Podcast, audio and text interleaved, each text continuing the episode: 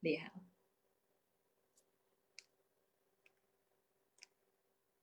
微信好友 share 到，我我微信没登录，share 不了，尴尬。我监听一下啊。Hello Hello，摩西摩西，大家能听到我吗？先把扇子打开，我还能淡定一点。其他杂音？哦，我这儿没有听到杂音。我这边已经开始了，但是我不知道有多少小伙伴在线呀、就我看不到小伙伴在线。哇，七百多人在线，不好意思，很尴尬。先调试一下机器，现在算暖场吧。主要现在，哎，宋老师你眼神好？如果底下有人问问题，你看不清楚。看不清楚。现在最大的问题，可能对不住各位，就是这个互动的问题，可能我们看不太清楚啊，。还可以，它有点白色字状，还可以。哦，我看到有小伙伴说来了，嗯，大家好，大家好，小伙伴们好。我就特别不想说宝宝们好，这个我完全接受不了。啊，刚才我是想一个问题啊，嗯就是如果要是盯着底下这个字幕看的话，眼神会不会显得特别呆滞？没事儿，咱们只要这个天儿聊的大家喜欢就好。好吧，我们今天以聊天儿为主，主要是现在是一个大周二的晚上，就是在这么一个特殊的时间段，大家不知道吃没吃，然后来看直播，真是辛苦了。我以为您下去得接没吃回家吃去了。七点钟，七点钟啊，对，七点钟准时开始。现在我们先那个调试一下机器，然后也跟大家先哈拉几句。我真的看不清，我真看不清，这怎么办？这尴这俩尬。人确实有点尴尬。今天今天聊啥啊？聊啥？今天啊，咱们聊一聊京城第一玩家夏天玩什么。嗯，首先，先那个跟小伙伴互动一下，大家知道谁是京城第一玩家吗？咱这标题上写了吧？啊，对啊，这不就是为了测试大家看没看咱那个文。字吗？这辛辛苦苦码出来的字儿，啊大家看没看呀？这京城第一玩家在这炎炎的夏日应该玩些什么？然后包括啊，这个今天我们请到的这个小王专家，一位八零后，哎呀，说起来也不年轻，说起来不年轻。八零后专家小王专家王鹏伟，嗯，他呢也是著书立传呀，就是写过一些跟文玩相关的书籍，然后很多对文玩有了解的小伙伴，其实应该没见过这人，也看过他的书，比如说聊到跟葫芦有关，跟橄榄核有关，嗯跟雕刻有关，然后包括跟这个珠串儿。珠串儿，对，南红对对对，这一系列的关键词都跟小王专家有关系。那跟我们今天这个主角王世襄先生有什么关系？跟王世襄先生有什么关系？咱们其实啊，就是嗯遵循这个，因为王先生，王先生他其实是个文物鉴赏家，嗯 是个学者，啊、其实，在就是很多方面呢都有很高深的建树。嗯但是为什么说他是个玩儿家？嗯其实他是把这个好多咱们这个传统的文玩也好，玩意儿也好，其实王先生是把它玩到极致了，然后把这些可以说好多市井小物，比如说斗蛐蛐儿、嗯养蝈蝈啊、玩葫芦啊，好 把这些东西呢给它出出立传，给它系统化，然后让更多的人呢去了解和、认识它。所谓登上大雅之堂的雕虫小技技，，对哎对对对，是这意思。所以刚刚有这个网友小伙伴在问说今天聊什么，我们就跟大家聊一聊京城第一玩家。嗯，声音小是吗？哦，呃，小伙伴们觉得现在声音小吗？刚才我看见有人说了，哦，可能声音就觉得是有点小。声音小，声音小怎么办？我们嗯尽量大点儿声，但是但是这个设备有限啊，大家多多体谅。哎呦，sorry，对，尽量大点声，然后您把手机的声儿也开大点儿。得来来来，咱往前点儿。好，手机的声音我们都调到看这最大。声音太小，让小姐姐喊起来。喊起来是什么鬼？声音太小是不是？我我尽量把那个声音调大一点。女神姐姐这么严重吗？我都紧张了。我把声音调大一点。这小伙伴们太给力了，这个直接我这都封神。烤鸭吃少了，这是什么鬼？不过说起吃，还真跟咱们这个王世襄先生、昌安先生有莫大的关系。我这书架上有一本书叫《吃主》，就是王先呃王世襄先生的公子王敦煌先生写的一本跟吃有关系的一本书，里面就会提到大家津津乐道的王先生最拿手那个烧葱。就是能把那葱烧的跟那个海参一样，海参一个味儿。哎，这真是遗憾没尝过，但是听说过，没吃过，没见过，没尝过。回家可以试试。对，其实咱们好多的那个大玩家，在这个吃上都是造诣很深的。是是是，不光会吃，还得会做。对，所以说这个。这人一旦有了爱好，尤其是有会玩儿这种爱好，其实真是一通百通的。你看，很多人就是大家今天常说的所谓的斜杠青年，就是他这怎么讲？他对什么呢？比如说啊，这个小王专家自己本身是这个对珠串儿有很深的研究，同时他就会去玩核桃，然后又会玩南红，又会玩这个抛弃等等，就是这一系列的。哇，谢谢各位小伙伴，太给力了！这底下我发现这个什么比心已经点起来了。嚯！我我直播的时候。别别别别别！我我诚惶诚恐，谢谢各位抬爱。对，然后其实现在是这样，因为我们。呃，今天也是第一次尝试着以直播的形式跟大家见面，是以这种网络视频直播的形式。现在我们可以在百度 APP 上看到我们这一场直播的同时，也在在意 APP 上，就是百度的小伙伴在这里，然后在意的小伙伴在这里，不好意思。然后包括喜马拉雅 APP 也在同步的做音频直播，同时我们后面呀还有一台很专业的这个录音设备，给大家展示一下。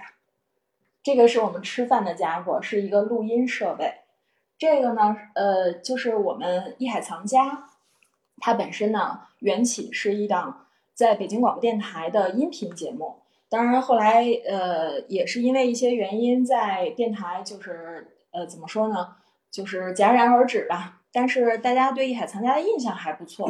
我们在艺海藏家的这个播出的过程中，也收获了特别多的朋友小伙伴。比如说，咱们这个文玩类的专家王鹏伟，就是在艺海藏家的期间，我个人交到的很好的一位朋友。刚才我们还聊起来，之前一起去过尼泊尔，是，对对对，然后也有很多有趣的经历。我觉得以后也大家可以一起聊起来。然后包括这个文玩天下的这个池瑞，这个 CEO 池先生，对，其实，在当时我们做艺海藏家这档节目的时候，也跟大家分享过很多很多跟文玩艺术收藏有关的话题。而说到今天我们要聊起的这个话题，京城第一玩家，呃，也就是大家都耳熟能详的王世襄先生，其实之前在我们节目里是有跟大家讲到过的。当时我印象特别深，那一期我在就是去呃选择这个话题的时候，是因为一场拍卖会。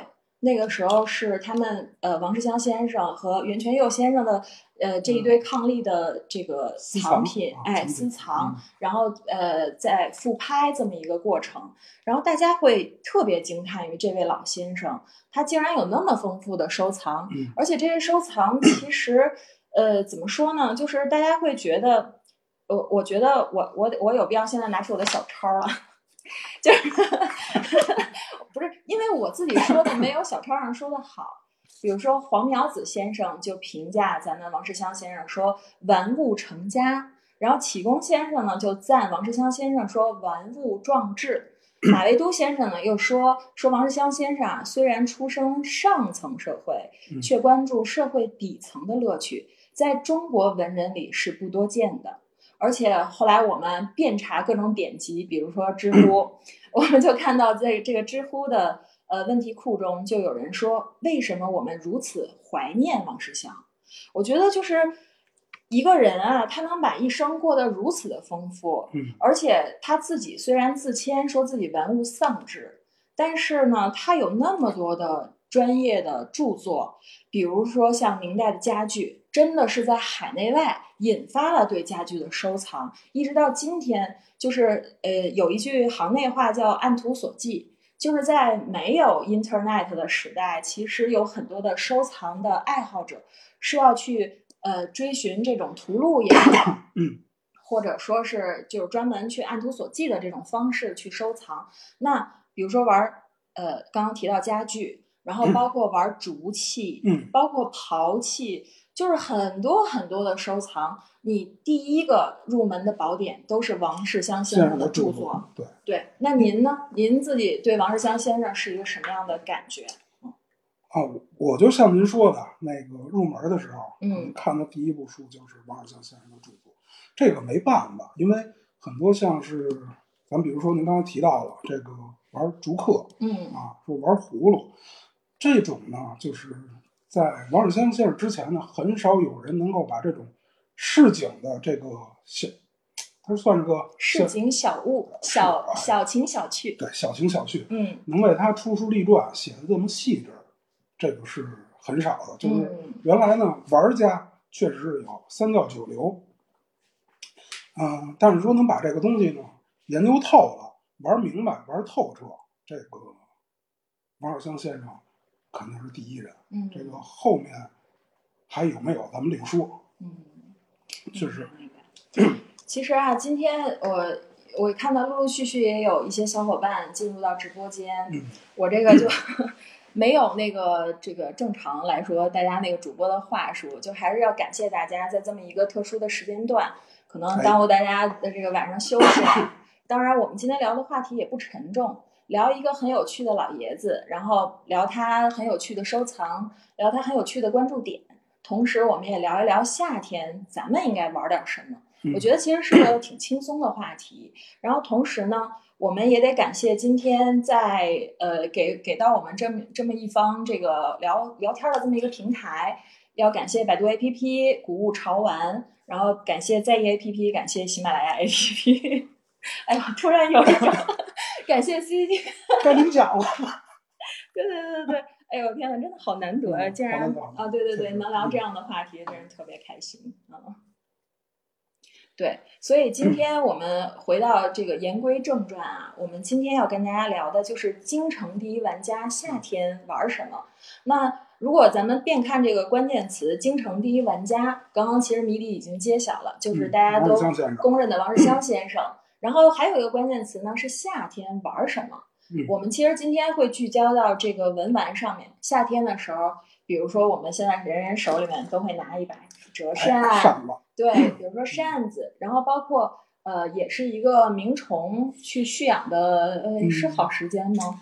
是这样，就是咱们这个刚才您说的这个鸣虫，其实鸣虫啊是咱们传统的，咱们是冬天玩玩，哎，冬天玩的，但是夏天也能为它做点什么。尤其是在原来那个这个娱乐项目都比较匮乏，冬天的时候，天亮的又晚，黑的又早，你这也不能跟夏天似的出去放鹰去逛逛欢狗去，这个都都玩不了了，怎么办呢？冬天时候玩玩虫，但是夏天的时候，夏天的时候呢，其实这个这个玩虫啊，咱们就得用得着这个葫芦啊，就得用得着葫芦。哎，随便给大家展示您可以拿近一点，给大家 先看一眼。来，随便给您展示一把啊，一会儿咱们再细说啊，一会儿咱们再细说。嗯、这个葫芦呢是咱们玩鸣虫，就是鸣虫的居所，鸣虫的家。嗯嗯、夏天的时候呢，就是这个现在正是种植葫芦的时候。啊哦，，种植葫芦的时候，为什么说王就是王世襄先生把这个市井小玩的特别精的？他在写《中国葫芦》这本书的时候，就是特意从这个葫芦怎么种，然后怎么套模啊，到收到打皮嗯到选型啊，他研究的非常透彻，然后还要把这个葫芦的一些装饰技法，比如说烫画啊、掐花啊、啊花瓣、素瓣啊等等等等。嗯研究得非常透彻。说葫芦玩儿，咱们这个今天给大家带了几种啊，就是刚才给大家展示了一把这个嗯，啊，展示了一把这个，然后呢，这儿这儿还有一把，然后离近了，大家可以看看这两把葫芦的同时看看问题，大家在说什嗯么？还是听不清？还是还是听不清啊？看不到。哎，咱们这个四周都照顾到啊，尽量那就尽量说话声音大一点，火，声音大一点。然后这个啊，小姐 皮皮肤好，皮肤好。这可还行，开了美颜，嗯。嗯，来我们讲讲这个葫芦的皮啊，葫芦的皮。您是从小姐姐皮肤聊葫芦皮可还行？今天不带货，今天没有带货环节。这个我我左手的这一把呢是一把本掌葫芦，右手的这一把呢是一把纸模葫芦啊。来，我先给它放，哎，算了，我拿一把吧。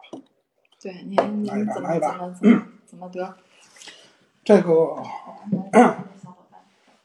首先呢，夏天夏天的时候，我们对这个葫芦有一个挑选。这个葫芦呢，大体上分了几种，这种呢叫做本掌啊，本掌，顾名思义就是本来长成、天然长成，没有去人工的约束啊，天然成型的这个葫芦，它归到本掌的一个范畴。本掌葫芦呢有很多的优点，比如说它的皮质会非常的好啊，皮质会非常的好。在这个呃几种葫芦里面呢，这个本掌葫芦也是转色最快的，转色最快。哎，这儿给大家看看这个，嚯嗯，您可以离近一点，这样小伙伴们能看得更清晰一点儿。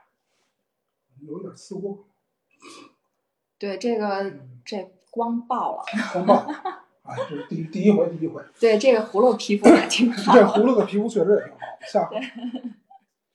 孩儿面。然后呢，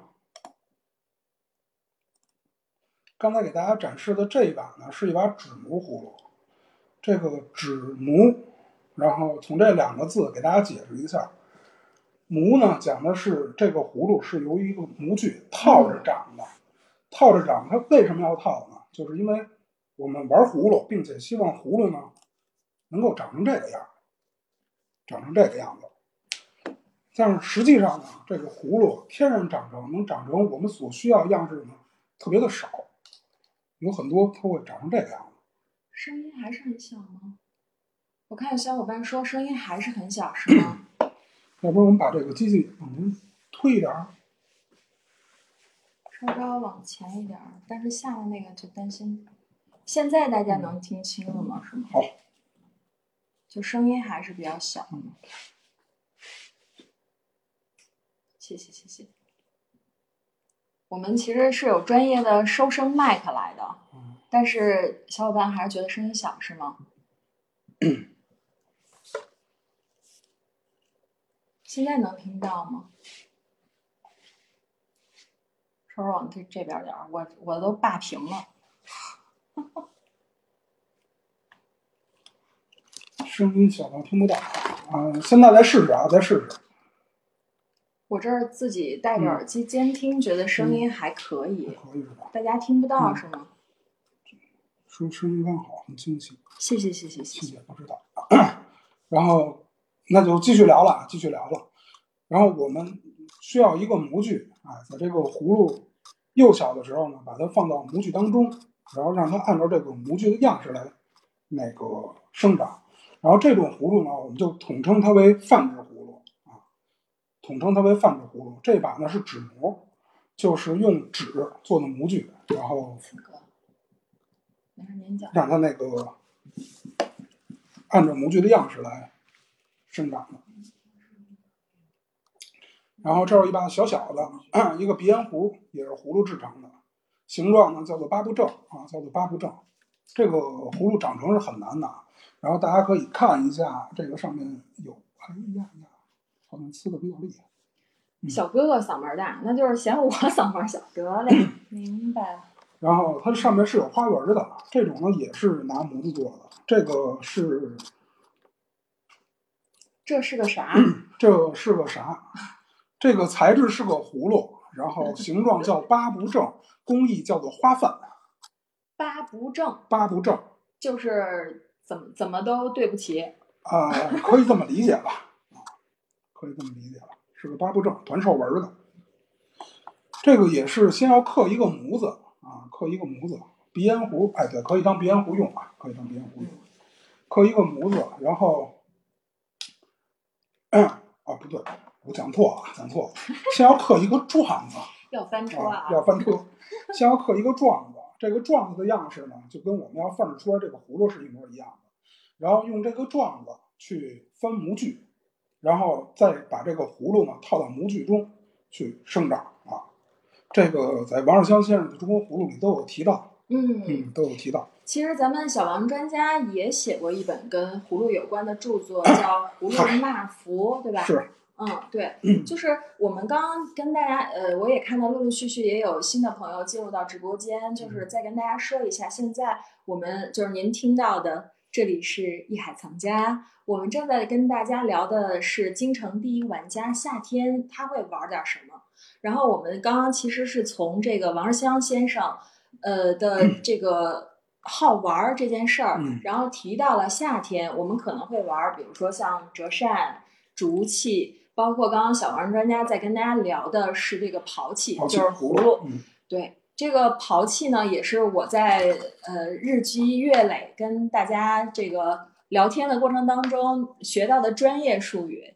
正常来说，我也是见到第一面儿也就叫葫芦了。其实这嗯其实叫，葫芦也没毛病。哦，明白。然后，嗯，接茬儿说说这个，刚才说这个葫芦的装饰技法，这还反映出听不见是吧？那听不见就再大点声儿，没有，刚刚 说的嗓子都干了。然后那个，说说这个葫芦的那个装饰技法啊，葫芦的装饰技法。其实刚才提到了素饭、花饭，这是在两种葫芦生长期间的装饰的方法。这个呢，也是夏天的时候，我们在这个种植葫芦的时候才能看得到的。其实这个泛制葫芦，它是一个特别特别漫长，也不能说特别的漫长的过程吧。因为我们都知道，这个葫芦种下去呢，一年就只能收一回，嗯然后所以这葫芦长成以后，我们把它放到这个模具里面，然后至于它成还是不成，就整个过完漫漫长长的一个夏天，秋天的时候才能揭晓了。然后这个东西 等于是夏天种上草，嗯，嗯，然后呢，您冬天才能收获这个乐趣明白明白。啊。这个看那个王世襄王老先生《中国葫芦》那本书里，还特意在这个八十年代，因为咱们这个泛指葫芦中间有很长时间的一个断档啊，中间有几十年没人种。然后在八十年代的时候呢，天津地区和北京地区，呃，开始这个复兴这种传统的工艺，还特地跑这个北京，当时城南有一个泛制葫芦的大家，叫那个张金通，叫张金通，还特意跑到张先生的葫芦地里，然后去跟这个张先生一块儿去这个研究葫芦的一个种植的方法，一个种植的方法。当然，张先生今年也逝世了，张金通先生。嗯 然后刚才说这个葫芦的种植，种植，然后呢，再简单的扯几句这个葫芦的装饰技法。呃，葫芦长成以后的装饰技法呢，基本上有两种，基本上有两种，一种呢叫做那个火绘，啊，一种呢叫做掐花儿啊，掐花儿。火绘可以理解为就是拿火去烫它嘛，嗯烫画儿。烫画儿，对，嗯呃，其实火绘葫芦它也叫烙画儿，也嗯叫烫花儿，也叫烫画儿，就是这几个记这几个名字，其实讲的都是一个事儿。然后当年呢，在王世襄先生的书里呢，记载的是这样，就是夏天的时候呢，人们可能去把这个上一年的葫芦还是上几年的葫芦，嗯可能进行这个二次的艺术创作啊，比如掐花儿也好，烫画儿也好，然后正好呢，冬天拿出去卖。嗯啊，冬天拿出去卖。然后这个烫画呢，现在当然是用不着了啊。然后过去的时候，过去的时候还，是有小伙伴听不清。劳您驾把手机开大点声，嗓子实在是开到最大啊。呃，也是难为各位小伙伴 了，我们尽量大点儿声，对，但是确实声音音量已经很大了。然后您继续。然后过去这个烫画呢，它是比较辛苦的一活儿，它是拿这个，就是我小时候还赶上了啊，就是放鞭炮的时候用一种香嗯。啊，那个香呢比较粗啊，比较粗，然后它是拿这种粗香，然后把这个钢针啊杵到这个香里头，把香点燃了，然后把针处理了，哦，靠这个香的燃烧呢去加热这个针，嗯。然后用这个针呢，在在这个葫芦上面去烫它，等于这个烫画就是通过这个温度，然后在这个葫芦片葫芦皮上呢烫出来痕迹。嗯，有两就是这个烫画葫芦呢有一个优点，就是它创作起来可能会比较快，然后另外呢，它跟这个山水画似的，可能这个阴影的表现啊，然后立体的表现啊，可能会更好的，就是更容易的去给它表现出来，使这画面更立体。它更贴近于绘画。但是它有一个缺点，缺点在哪儿呢？就是这个葫芦时间长了，这个火绘的这个花花纹啊，它会慢慢变淡，慢慢变浅。所以我们看有好多这个几十年、上百年的这些老葫芦，这个火绘的，它有可能这个画儿就变得模糊不清了。嗯咱们看的老葫芦，比如说那个咱们过去讲那个安心炉，您这个老抛洒知识，然后有点太专业了，您您再给我解释一下，您刚才这个什么名词没听懂？啊，就是一个地名 一个地名儿。嗯然后他们那个，它是这个地方呢，是在民国左右的时候，它比较实行种植葫芦，嗯然后拿到像天津啊、北京啊这种地方去贩卖去。这个地方在河北啊，在河北。然后它呢是基本都是花瓣葫芦啊，就跟刚才给大家讲，先刻一个状子，然后再翻模子，然后再套这个葫芦啊。蝈蝈葫芦呢为主，然后仿官就是仿官模子。嗯啊，然后去套。但是因为过去这个这个种葫种葫芦这个事儿啊，它跟这个种粮食相比，还是种粮食重要。然后所以种葫芦这个呢，可能都是边边角角，嗯哎，弄点这个小的地方，然后去套这个葫芦。然后包括我们看这个老葫芦，有好多这个老葫芦的名儿，啊、也是就是能体现出当时这个这个一个文化特征吧。比如说老的这个葫芦有一个叫什么叫油瓶儿嗯啊、滑车啊，两大堆，呃，还有像是什么什么啊灯泡啊，就像就像是这这几种名字吧，它是都是根据实用器来的。说这个葫芦啊，我给它套一什么型儿，做一什么样的模子，啊，我照照着那个原来给车上油的那么一个油葫芦啊，嗯或者酒葫芦，不还有叫沙酒壶的嘛，叫沙酒壶的，就是照着这种实用器，我来给它做一型儿，然后再根据它这个 蓄养鸣虫的时候，这个葫芦的条件，比如说它这脖子粗细啊，幡儿的长短呀、再给它调整调整，啊，种出来一个，说这叫什么名儿？说这叫叫沙酒壶啊。其实过去老人一说这沙酒壶都明白，小小酒馆里喝酒的那种小泥壶，嗯哎，说长得就这样啊。包括从这种特别通俗的名字里也看得出来，过去都是随便有点地啊，套个模子种出来。那安孙模它是花模子，这在过去已经很讲究了啊，能上能就是胀出这个图形来，但是它呢，这个种的呢又不够细，胀出来呢看着是个人，但是没有五官，嚯怎么办啊？我们这个就再用这个烙画的手艺，哎，把这个小人儿这描眉画眼儿啊，嗯画上这个，比如说我这上面有个马啊，马的鬃毛啊什么的，全都给它烫上啊。但是时间长了，我们看这种老安息炉的葫芦，它有好多这个火绘就开始慢慢的变色了，嗯对褪色了。我觉得小王专家刚刚讲的有一点专业了，就是今天。呃，我也看到陆陆续续又有新的小伙伴进入到咱们的直播间。我们今天在跟大家分享的呢是京城第一玩家夏天玩什么。嗯刚刚其实已跟已经跟大家揭晓了，就是京城第一玩家就是王世襄先生。呃，其实我们一提到王世襄先生，就是很多人都会想到的就是玩家会玩儿。会玩，其实我原来一直在思考一个话题，您说一个得玩到什么程度的人能玩成一个家，玩成一专家？就是我们呃在思考这些话题的时候，会想到很多的关键词，比如说我最开始对黄那个王世襄先生的认知可能是明式家具，可能是竹刻，就是这些，包括这个呃玩鹰，对。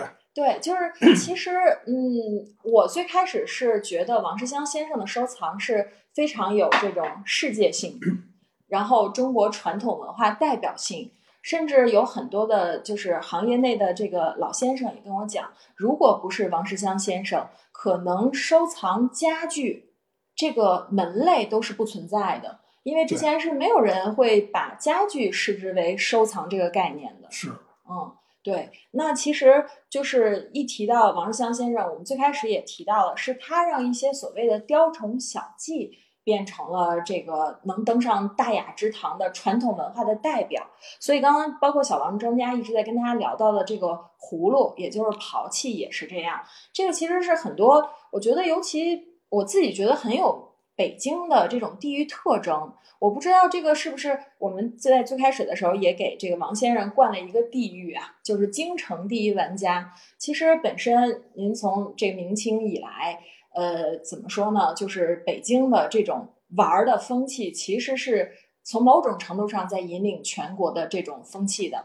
所以说那，王先生就是坐在就是坐拥京城的这个第一玩家的这么一个称号，其实它也代表着全国范围内这种认可的同时，也是一个世界性的对中国传统文化的一种研究的代表。那我们其实可以跟大家来列举一下，就比如说咱这个王世襄先生、昌安先生，他到底都玩过哪些所谓的雕虫小技？除了咱刚才讲到的这个葫芦、家具之外，竹鹤，竹鹤，竹鹤，嗯，嗯，还有还有什么？我记得还有这个鸽哨，啊，鸽哨，对，鸽子、鸽哨，嗯就是其实在北京传统里的这些花鸟鱼虫，就是所谓这种这个市井小物啊，我觉得这个王先生或多或少都有涉猎，嗯都嗯，有涉猎。你包括玩鹰玩鹰。啊，我记得就是咱们现在的小朋友，不是小朋友去了，sorry，小伙伴们其实去百度上面这个百度一下，呃，王志江先生的照片，其中就有一张非常经典，老先生的笑容非常可爱，然后这个戴着一个棉套袖，对然后这个他的那个袖子上就蹲着一只鹰，哎，特别特别可爱那张照。片，对。就是那个，其实嗯。就是他正在这个玩鹰的这么一个状态，是是吧？嗯，呃，当然这个是应该也起码是二三十年前的事儿了，可能都不止了，可能得三四十年前的事儿了。就是现在这个玩鹰，我们这个已经没有这种环境没有这种环境嗯了、啊。包括这个王先生他小时候学摔跤，然后跟这个这个这个北京这种传统武行里吧啊，讲究什么呀？讲究玩鹰，然后讲究逛、逛欢狗啊，包括这个玩鹰、玩狗、玩鸽子嗯，啊，斗蛐蛐斗，蛐蛐儿。哎，嗯斗蛐蛐儿其实正经是夏天干的事儿，哎，嗯，正经是夏天干的事儿。嗯，他自评啊，始终是玩物丧志，业荒于嬉。但是刚刚其实也提到了，很多人却说他玩物成家，嗯玩物壮志。所以说，王先生啊，可以说把玩儿这件事儿玩到了登峰造极。玩到极致。而且王先生这个玩儿啊，他我们后面来看，其实他是对很多传统文化其实是进行了保护啊，嗯，其实是把一些濒临灭绝的绝学变成了一门活学。是的。嗯然后其实刚才给大家是讲了半天葫芦啊，其实这个这个又扯过葫芦这个事儿啊，包括这个我们刚才说这个泛指葫芦，嗯泛指葫芦八十年代。八十年，就上世纪八十年代的时候，开始复兴，开始有人去重新种植它、泛指它、去钻研它。其实这个王先生对这个泛制葫芦的推进啊，是起到了非常大的作用。嗯包括他拿出来很多一些他收藏老葫芦的老片儿啊，老片儿，然后老的样式，然后供这些种植葫芦的人呢去去参与，然后还不停的去跟人去讨论啊，嗯这个葫芦过去为什么会种成这个样子啊，它的优点好处在哪儿？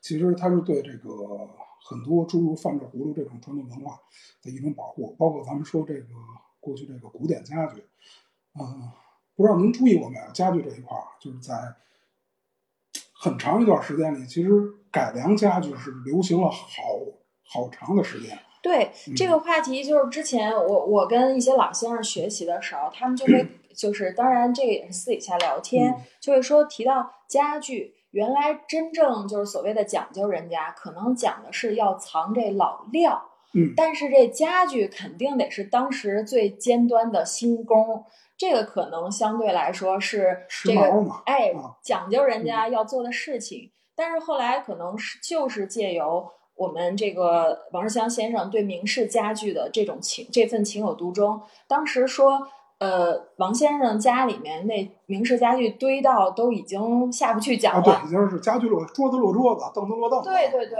尤其是像明式家具，这个大家都知道，代表的是黄花梨，然后嗯而且是特别特别简约的这种线角，很空灵的一种审美，其实是领先了一个世界很独特的一个审美，就是今天咱们大家都追的这种极简主义嘛，对，然后所以说就是王先生对这种。明式家具的研究真是世界性的引领，包括当年我们艺海藏家采访的时任香港闽球精社的会长，咱们叶成耀医生，叶医生也，他也收藏了很丰厚的明式家具。他也提到，他最开始入门的时候，其实就是因为看了王世襄先生的明式家具家具研究。对，现在很多的就是玩家呀、爱好者啊、收藏家呀，其实都是受了王先生的启发。是嗯，对。所以说，刚刚我们也提到了，就是当年有那么一场拍卖，就是在拍卖这个呃王世襄先生伉俪的一些旧藏，其中我们也看到了像古琴。其实王世襄先生这个夫妇两二人对这个呃音乐的造诣也是非常深厚的。比如说我们提到的，就是大家对这个古琴有一定了解的，像耳熟能详的广陵散，这个的传承保护。也跟王世襄先生可以说是密不可分，嗯，真的是我我们就刚才其实有提到，就是我们在聊起王世襄先生的时候，会提到他真的是一棵文化的大树，博大精深啊，博大精深。对，所以说就是 有小伙伴说这些确实是都是需要花钱的，但是就是相比于真正意义上那些呃价格门槛非常高的。这些玩物来说，王先生真的是在玩一些所谓的雕虫小技。是的，嗯嗯，您看那时候，就包括王先生的当年的那种背景之下，其实玩的像是葫芦啊，然后那个竹刻啊，包括蛐蛐、蝈蝈、蝈蝈、鸣虫、鹰狗啊这些东西，其实当时都是市井小物。嗯，这个正好咱们说这个这个夏天。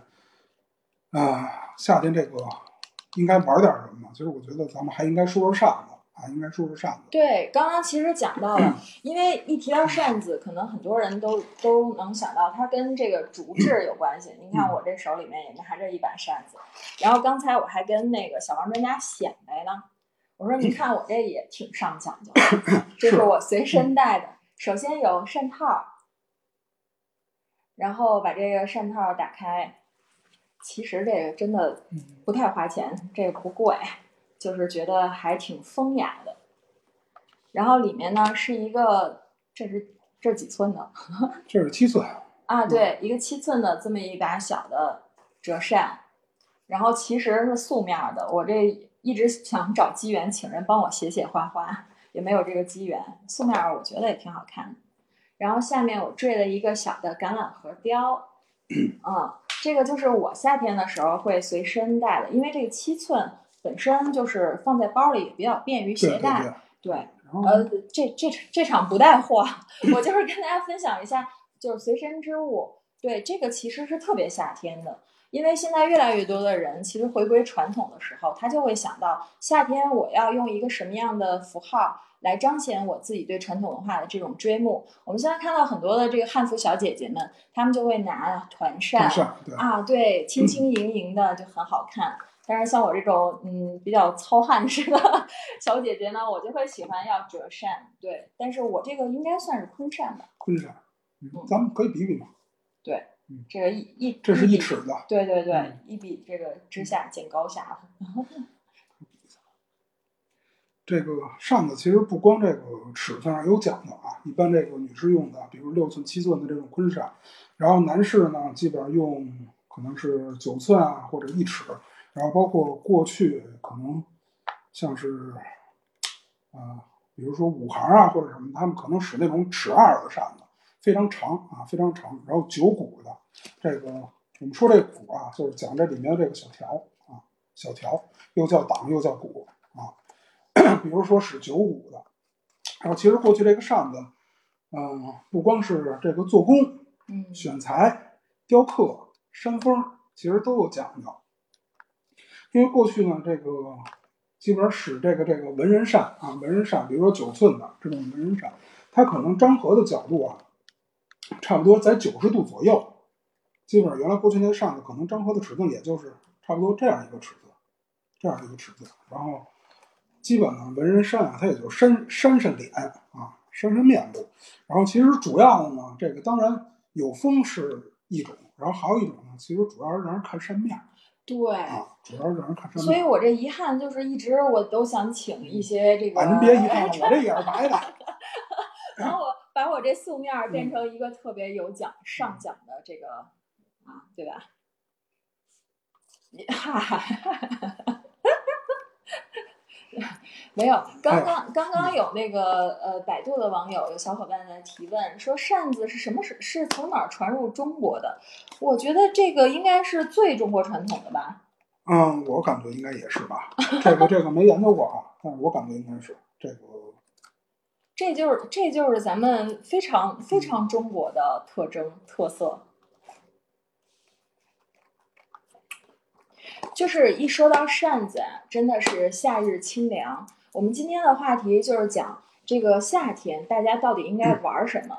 我觉得，比如说像我一到夏天的时候，呃，可能会把自己喜欢的一些珠串儿拿出来，会佩戴起来。然后另外一个呢，就刚刚有提到的，就是随身会带一把自己觉得比较舒服的、比较随用的一把扇子，然后呃，随时随地给自己一份清凉。再有呢，就是这么一个特殊的时间段，其实就是非常适合来呃保养一些文玩的这么一个季节。哎、是。那其实我们在 下半段，因为我看到现在已经也是呃七点半过一些了，就是我们其实从七点钟开始直播，已经跟大家聊到了王世襄先生，聊到了他的著书立传，聊到了他怎么成为就是被大家公认的一位玩家。那现在我们其实可以给大家再播撒一些实用的干货，就是夏天咱们到底应该玩些什么，同时怎么玩，怎么去保养。我觉得这个可能也是很多对文玩感兴趣的这个呃小伙伴们可能是想要去了解的知识。得，又说听不见，这有点郁闷。这 听不见就靠前点吧。对，嗯，其实夏天玩儿，咱们刚才提到了玩葫芦、玩折扇，其实咱们各类的那种珠串类的、嗯、啊，比如说像是菩提子啊、核桃啊啊，像是这种东西，其实都是夏天比较适合的，因为夏天我们这个汗比较多嘛，啊，天气热，汗比较多，这有益于好多这个树籽类的，像是核桃啊。呃，金刚菩提啊，星月菩提啊，这种东西它是很有益于上色的、嗯、啊，所以夏天呢，啊、呃，玩玩这个，它可能颜色变化会比较快，是一个盘玩珠串的好时机。盘玩珠串的好时机。另外呢，扇子也是，因为这个竹子、葫芦上色都特别特别的慢，嗯、呃，葫芦呢基本上靠盘是不太可能的、嗯、啊，所以这个葫芦夏天呢就要拿出来涮一涮、晒一晒啊，它主要是靠这个阳光的照射。靠晒去上色啊！夏天的时候呢，我们要可以晒晒葫芦。然后另外呢，这个夏天这个扇子是非常好玩的，嗯、呃，不光可以扇风纳凉啊，嗯、然后另外呢，我们这个出来就是携带着连用带把玩，它上浆上色啊都会非常有帮助。比如说我这个我这个算变颜色了，变化变化，就是玉竹玉竹的，对吧？我拿把新的，哎，我拿把新的玉镯。这是我随身带的，也、嗯、也就两三年吧。这个你看比一下，这个嗯，得嗯，我觉得颜色一样。你看那次光了，那个算了吧。然后这个扇子呢，也是它是有很多这种装饰技法的，有很多装饰技法的，然后给大家可以不知道看不清看不清楚。这个有点、嗯、有点难，有点难。嗯，刺光了。大体上通过反光可可能能看出一点吧。嗯。可能能看出一点儿，就是这是一把英克的折扇啊，英克的折扇。我觉得您可以给大家看看大家都比较感兴趣的香妃竹，这是香妃，这儿搬啊，这是香香妃，是啊香妃，香妃竹，这是一把香妃的。嗯，香妃有一段时间这个价格也是不菲啊，现在啊，这特别不菲。到现在还是不菲吗？嗯，现在价格回落了一点儿，回落了一点儿，因为这个香妃的形成是很特别的，嗯它是竹子，其实它就是玉竹，嗯然后在生长的时候呢，受到了菌类的侵蚀，然后在这个竹子上呢留下这种擦不掉的这种斑纹儿啊，这种斑纹儿。然后当然呢，这个也有好坏之分啊，比如说我们挑香妃竹的扇子的时候，要选辣底儿的辣底儿，啊要选说？辣底儿的。嗯就是咱们刨去花纹先不看，刨去花纹先不看，看这扇子的底儿，它这个得是光滑柔和，没有杂点嗯，啊，没有杂斑的，就相当于开了美颜嘛火，啊，相当于开了美颜，就像现在我们。直播的这种效果。对，是。然后另外呢，这个上面这个花儿啊嗯要均匀，要均匀，连成片了也不好，太少了太稀了也不好，得均匀的分布。然后另外呢，最好是红花儿，这个花色越发红越好，玩出来越漂亮。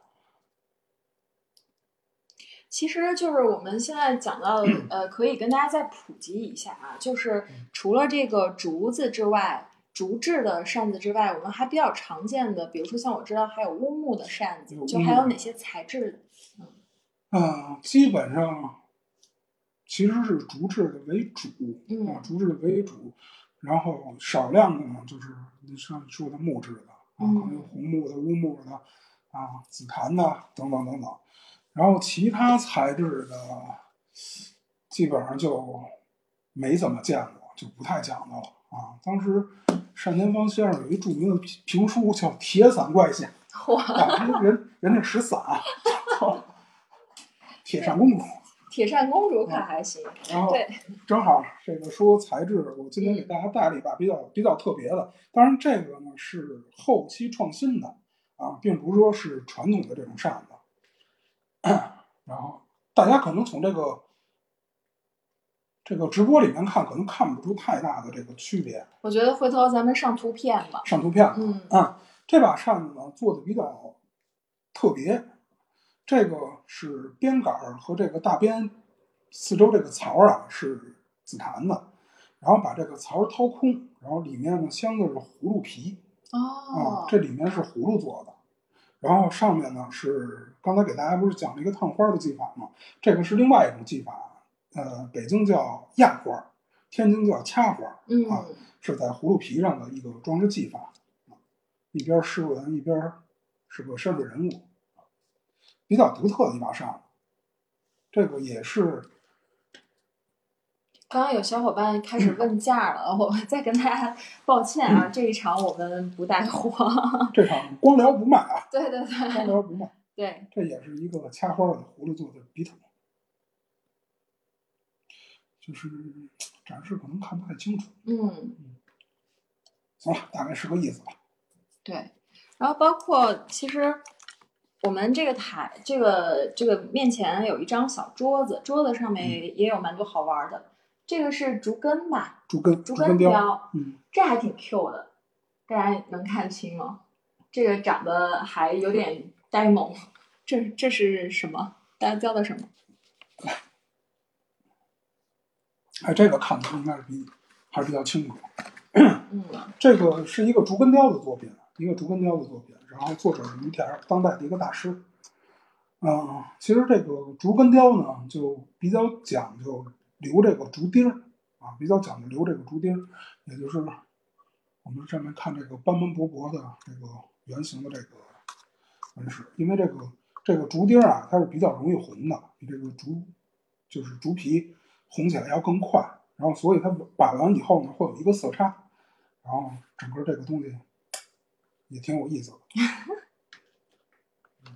对，长得还挺萌的。暗间的小物。嗯，对，您把您今天带来的这些、嗯这些宝贝都给大家先展示一下吧。大家嫌我们声小，咱们直接上实物吧。哎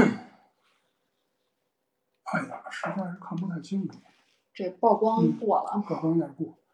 这把扇子呢是也是另外一个竹刻的装饰技法啊，我们管它叫做鎏青啊，鎏青工艺。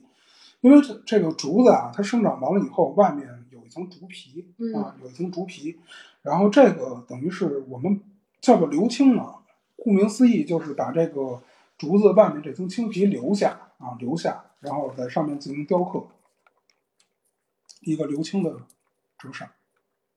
其实我们这个玩这个折扇讲究也挺多的啊。这个除了制作扇子的工艺以外呢，然后我们还要玩这种这个雕刻工艺啊，还要玩雕刻工艺。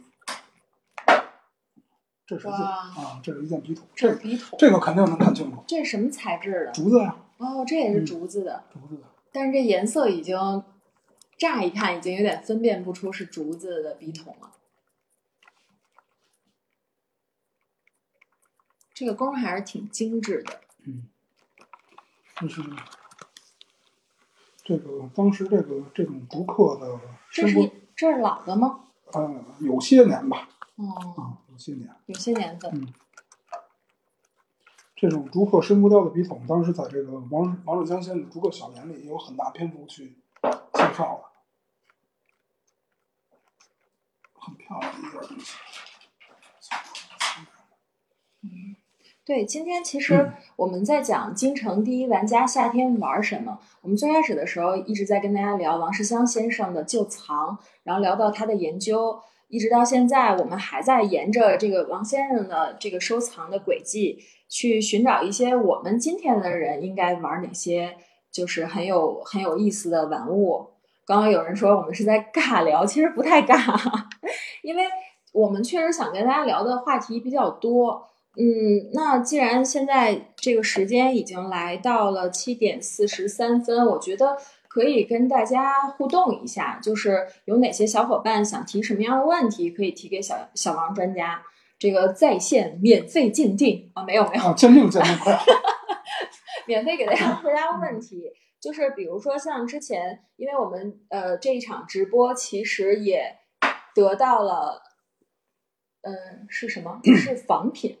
有人在讲说，您刚刚展示出来的这个笔筒是仿品，这个笔筒这就是个新新刻的，对它它不是不它是老的不是一个，对对，我们也没有讲说它是一个老笔筒，只是说它有一些年份哈嗯。对，就是比如呃，我因为我们这一场直播其实得到了百度 APP、谷物潮玩，还有这个在意 APP 和喜马拉雅的这些，呃，就是怎么说，很多小伙伴的这种支持，平台的支持。那我们其实，在百度搜索里面也汇总到了一些呃文玩爱好者特别关心的问题。我们也利用现在接下来的时间，一个是在线的小伙伴可以提问，然后另外一个呢，就是我们可以先回答一些大家现在非常关心的问题，比如说嗯文玩扇子尺寸的讲究，就是大家很关心夏天咱们。拿一把折扇，怎么去选择这尺寸？大家应该要什么样的尺寸是合适的？尺寸的话，其实现在比较流行的呢就是两种，一种呢就是九寸，一种呢就是九寸，然后另外一种呢叫九五。九五其实就是过去我们说这个一指窄板啊，一指窄板，基本上男士使扇子呢就以这两种尺寸为主啊，因为尺二的扇子呢，过去老的确实是有，但是太长太大了，其实不太不太方便携带。然后女士呢，基本上就是七寸、七寸五，基本上就是这样的一种尺寸的昆扇。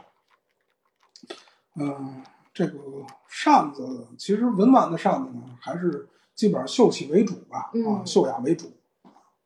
主要其实因为现在我们这个啊、基本上都有空调嘛，所以说它这个实际作用并不太大 啊，实际作用并不太大。嗯主要玩的还是个情怀，玩玩的是个情怀，主要还是挑一挑这个扇子的做工啊，做工看它做的这个好不好啊，肩膀啊，这个排口啊这一块儿啊，做的细不细。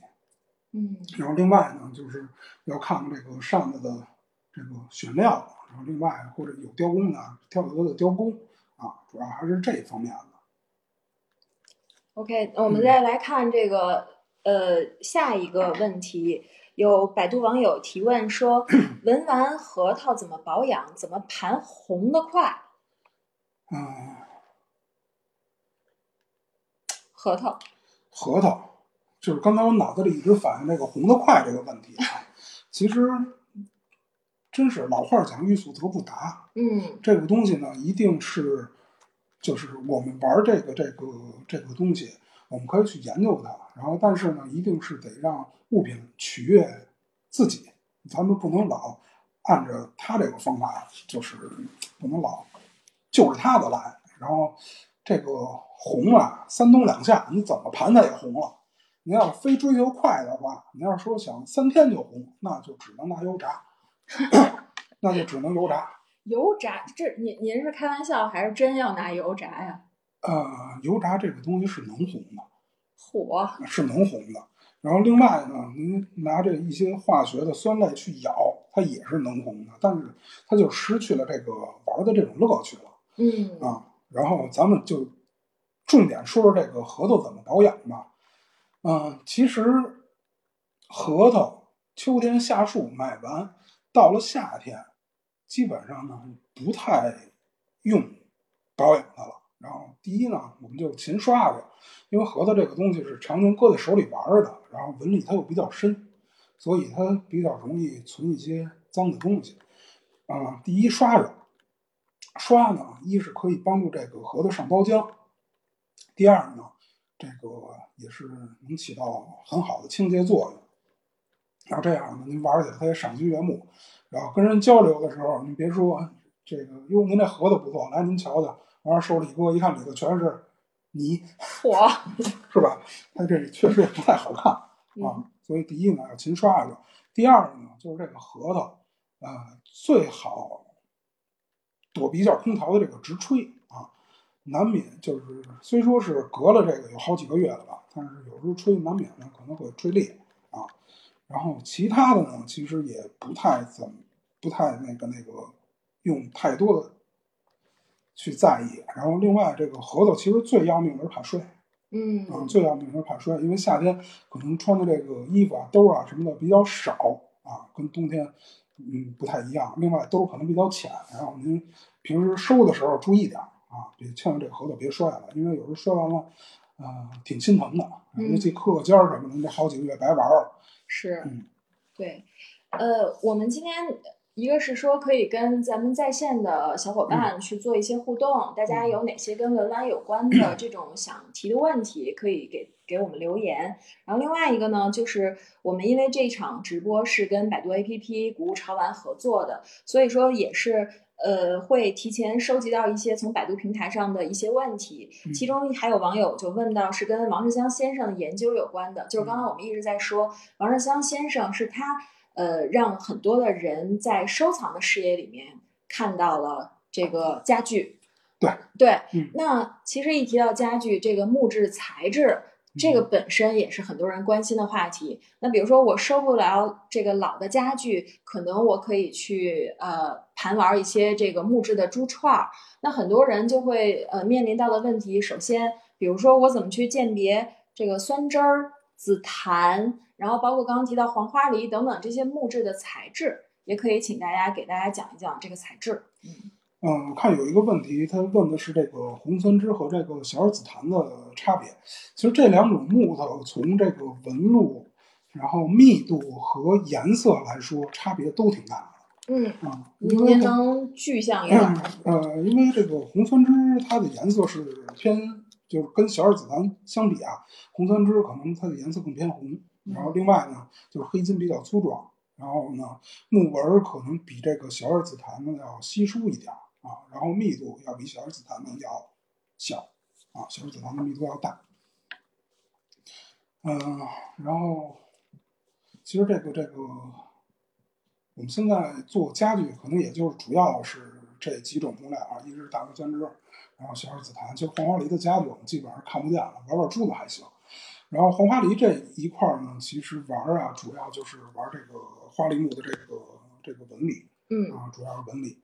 然后，嗯，选的话，嗯，可能就是选这个，基本现在讲这个铜料的、对眼的，然后纹纹路比较漂亮的，然后油性比较好的这一种。嗯，然后还有我看到有百度网友嗯也把这个问题提向了南红，嗯说南红盘完后会有什么变化？嗯，南红盘完后基本上没什么变化。基其实，其实这个话题嗯刚才我们也有聊到，嗯就是我们聊现在这个近几年当红的材质有哪些？比如说我们一聊就会聊到绿松石，绿松石现在真的是嗯这个原来。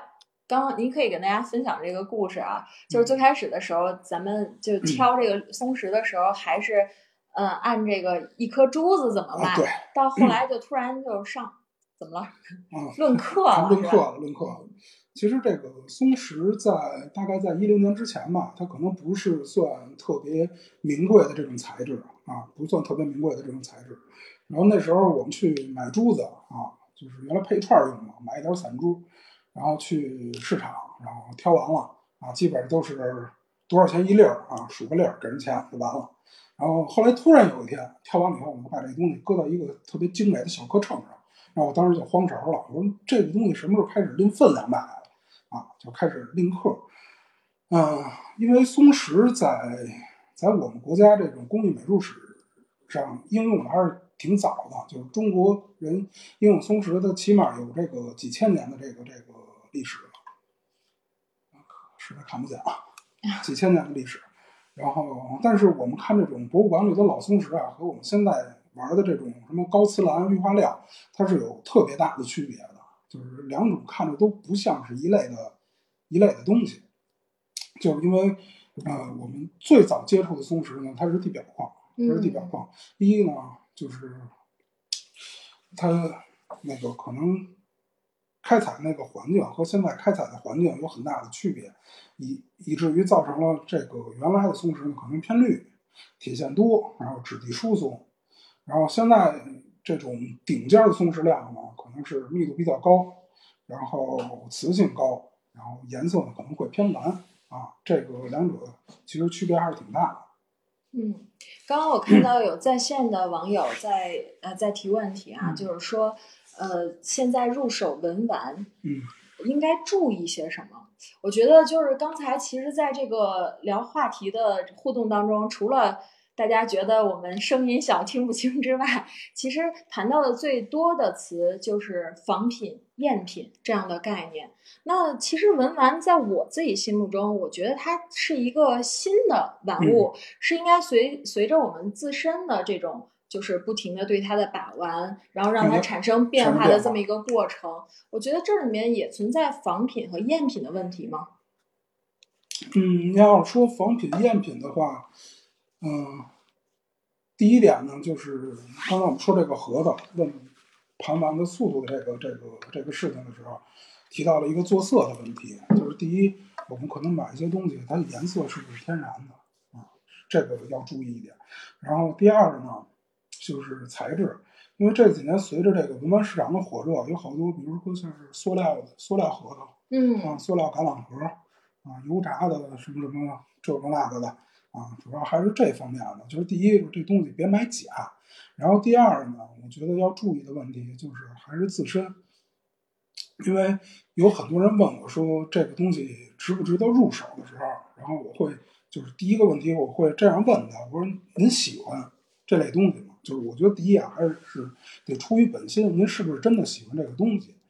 啊，您喜欢才玩得下去，才能去就是钻研的、研究的，去就是真正的去喜好的，跟这个啊王世襄先生似的。王世襄先生呢，就是他一定是真真正正的喜欢这个东西，所以他才会钻研的这么深，玩的这么好。如果您说是就是跟一阵风，或者是怎么样的，这个东西恐怕也玩不下去。明白。嗯您说到这个，我特别有感触。就是我刚刚进入这个行业的时候，其实有很多老先生就会跟我讲到一个事例。他说，比如说什么叫收藏？如果你单纯只是把它购藏回家，然后把它束之高阁，收起来，这不叫嗯收藏，这叫仓库保管员。你必须得每天的跟它产生一些互动，去把玩它，然后去研究它，去琢磨它，然后甚至进而有条件的情况下去研究它。才有可能成为所谓的收藏家。是，嗯，嗯，我觉得其实玩儿也是同样的道理。玩儿也是。如果要真的能把玩儿这么一个看起来非常轻松的事情能玩成家，这个真的也是需要大量的时间、精力、金钱等等各个方面的条件。对，刚才也是有人问这个保养，嗯，比如说您同样一对核桃，我可能搁手里头也是玩三年，嗯但是我不怎么去不不怎么管它，然后可能三年以后呢，这个核桃黑乎乎的也红啊，当然也红，就是属于那种脏红色啊，黑乎乎的黏不拉几不好看。有的人呢，可能玩的就倍儿干净倍儿透亮，特别在意啊。其实这个也是您付出了，就是为您这个喜好付出了多少时间，得到的回报也是不一样的。对，其实收藏是一个日积月累的一个过程。像我们，其实我刚刚想给大家推荐书啊，我这个没没没来得及拿出来。您像我们刚刚提到王世襄先生，就有这本就是和王世襄先生在一起的日子，这是田家清先生写的，这是我自自己之间曾经读到的跟王世襄先生有关的书籍。这是一张昌安先生的画像对，可以给大家看一下。然后包括王世襄先生，刚刚我们已经提到有大量的著作，比如说像《明式家具研究》，当然这个都比较专业，包括他自己的一个像自述性的一个锦灰堆，其实也是非常多的收藏爱好者和对传统文化感兴趣的人，就是入门宝典吧，可以说。是就大家借由老先生留下的这种著作，其实更多的是会去对生活有新的感知，就是怎么人家会 会会能把一些这种所谓的雕虫小技，去变成一个真正的学一一门学问。对，这个真的是难得。呃，就是回到最开始，就是说，知乎上面有人说，为什么我们如此怀念王世襄？其实是因为老先生给到我们太多生活点点滴滴的一些感悟，就是说，怎么能把生活一些你真正感兴趣的事儿变成一门学问？其实就是要付出时间，付出自己的这种怎么说呢？一种研究，一种治学精神对。付出精力，嗯，哎，对。然后包括我们其实也提到这个王敦煌先生写的那本所谓的《吃主》啊，对，里面就是你会发现这个老先生真的是好有趣，是一个很可爱的老先生。他能把一个烧葱，一直到今天，很多跟王世襄先生有接触过的这个老先生，一提到王世襄先生上来。第一个话题就是，哎呦，老先生这烧葱烧的太棒了，您说是 这是绕梁多少日的一种幽香啊！所以今天我们跟大家聊京城第一玩家夏天玩什么，其实也是想提醒大家，就是嗯，不要放弃自己的这种喜好对，在尤其是在现在这么一个特殊的时期，很多人说你怎么过疫情期，怎么就过人生。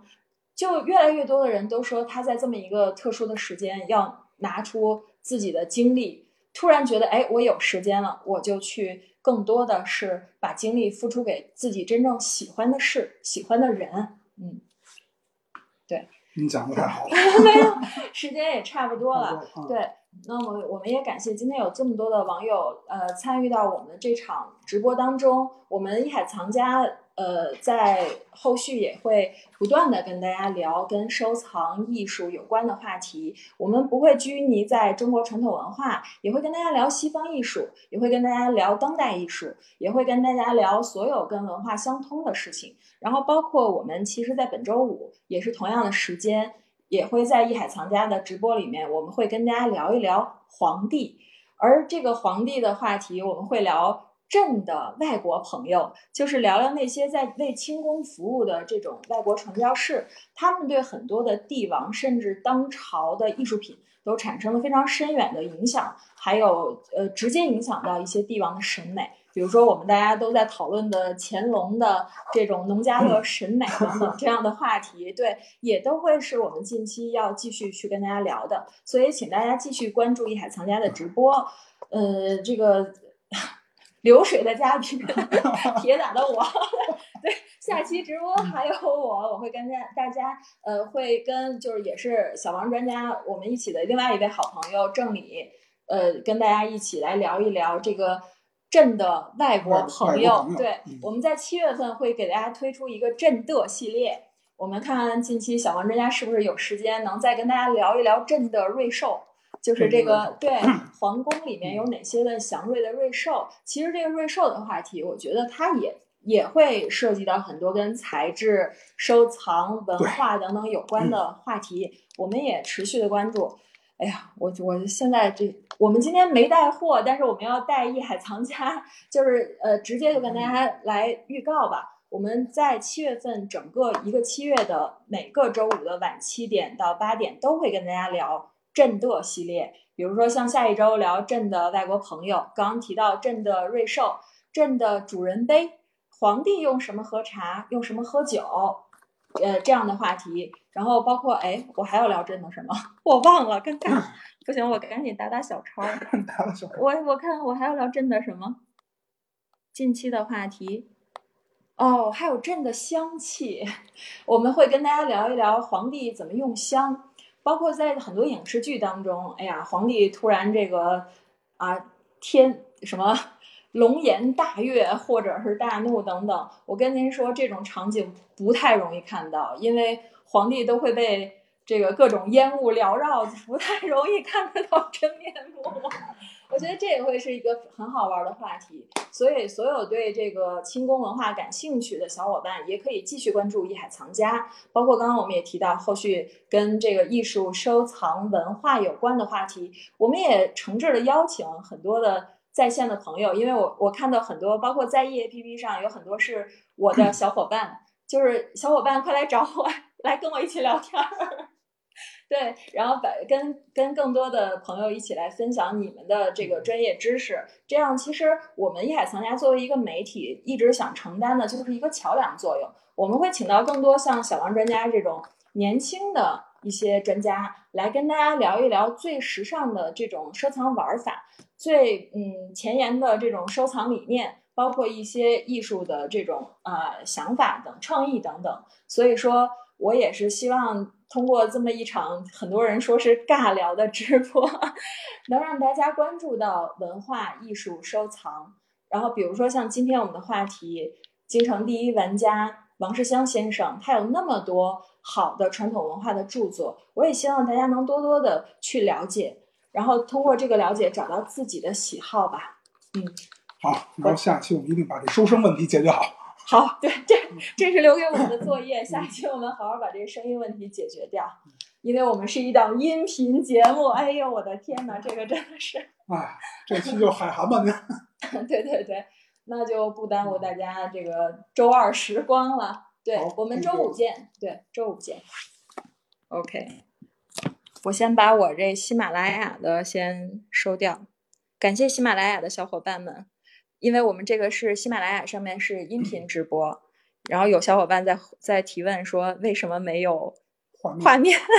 如果要想看画面的话，就是大家可以转战到百度 APP，还有在易 APP 上面。多谢多谢。